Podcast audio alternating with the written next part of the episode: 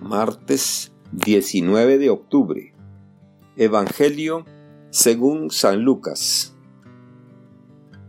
En aquel tiempo, Jesús dijo a sus discípulos, Estén listos, con la túnica puesta y las lámparas encendidas. Sean semejantes a los criados que están esperando a que su Señor regrese de la boda, para abrirle en cuanto llegue y toque. Dichosos aquellos a quienes su Señor al llegar encuentren vela. Yo les aseguro que se recogerá la túnica, los hará sentarse a la mesa, y él mismo les servirá. Y si llega a medianoche o a la madrugada y los encuentra en vela, dichosos ellos. Palabra del Señor. Gloria a ti, Señor Jesús. Reflexión. Hermanas y hermanos, inmersos en la dispersión y el activismo de la sociedad actual, el tema que nos invita a reflexionar el Evangelio de hoy es algo que para muchas personas no tiene importancia. Sencillamente se ignora. Las personas están muy preocupadas por lo inmediato, por lo material, por lo temporal, pero la preocupación por lo que hay después de esta vida, por la eternidad, por la salvación, es algo pasado de moda, algo para los ancianos o las personas con una enfermedad terminal. Sin embargo, sigue siendo un tema fundamental en nuestra vida. De la pregunta y preocupación por lo trascendente, por la vida eterna o la salvación, depende cómo vivamos nuestra vida aquí, el sentido que le demos a lo que somos y a lo que hacemos. Este texto de San Lucas se enmarca en las parábolas escatológicas de la vigilancia, muy común en las primeras comunidades cristianas. Es un llamado a la vigilancia activa, de estar pendientes y aplicados de no tener apegos a las cosas terrenales, de esperar fervorosos la llegada del Señor. La nueva vida a la que nos llama Jesús se desarrolla en esta atmósfera de confianza y espera. Si hemos sido agraciados con la benevolencia y la filiación divina, debemos participar y compartir esa gracia con los demás. Estamos llamados al amor de Dios y en ese amor hacemos partícipes a todas las personas que conviven con nosotros.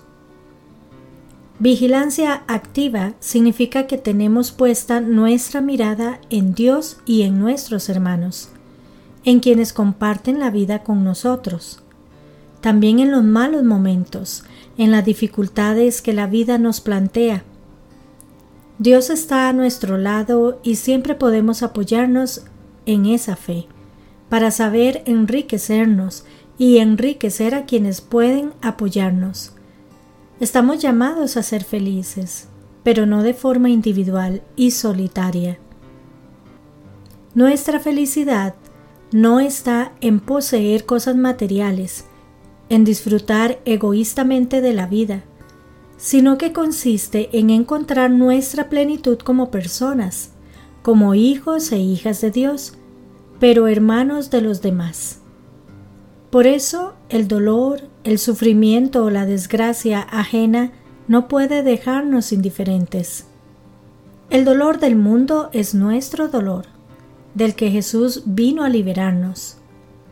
El mal del mundo es un problema a combatir, a desterrar, una lucha en que tenemos que implicarnos, porque Dios nos ha liberado para superar esa vieja humanidad con las lámparas encendidas, activos e implicados, esperemos la futura vida de Dios que nos trajo Jesús. Esta llamada a la vigilancia se funda en el hecho de que la hora del retorno de Jesús es imprevisible. Un elemento constitutivo de esta espera vigilante es la actitud de servicio, especialmente para aquellos a quienes se ha confiado el cuidado de la comunidad. El amo valora tanto la vigilancia de sus criados que se ceñirá las ropas de servicio, los hará sentar a la mesa y se pondrá a servirles, reconociendo así que no solo son dignos de confianza, sino que se han convertido en su familia por su fidelidad. Jesús nos invita a que no vivamos distraídos, sin darnos cuenta de las cosas grandes que Dios nos ofrece a todos, en medio de las mil vicisitudes de nuestra historia. Quiere que siempre estemos vigilantes, con los ojos abiertos para captar y responder a las múltiples maneras que tiene Dios de llamar a nuestra puerta, para que apenas venga y llame, le abramos y le acojamos en nuestro corazón. No podemos vivir despistados, sino muy atentos, con la cintura ceñida y encendidas las lámparas, ante las venidas, llamadas, insinuaciones, citas de Dios. Él siempre nos ofrece algo bueno para nosotros. Que Dios les bendiga y les proteja.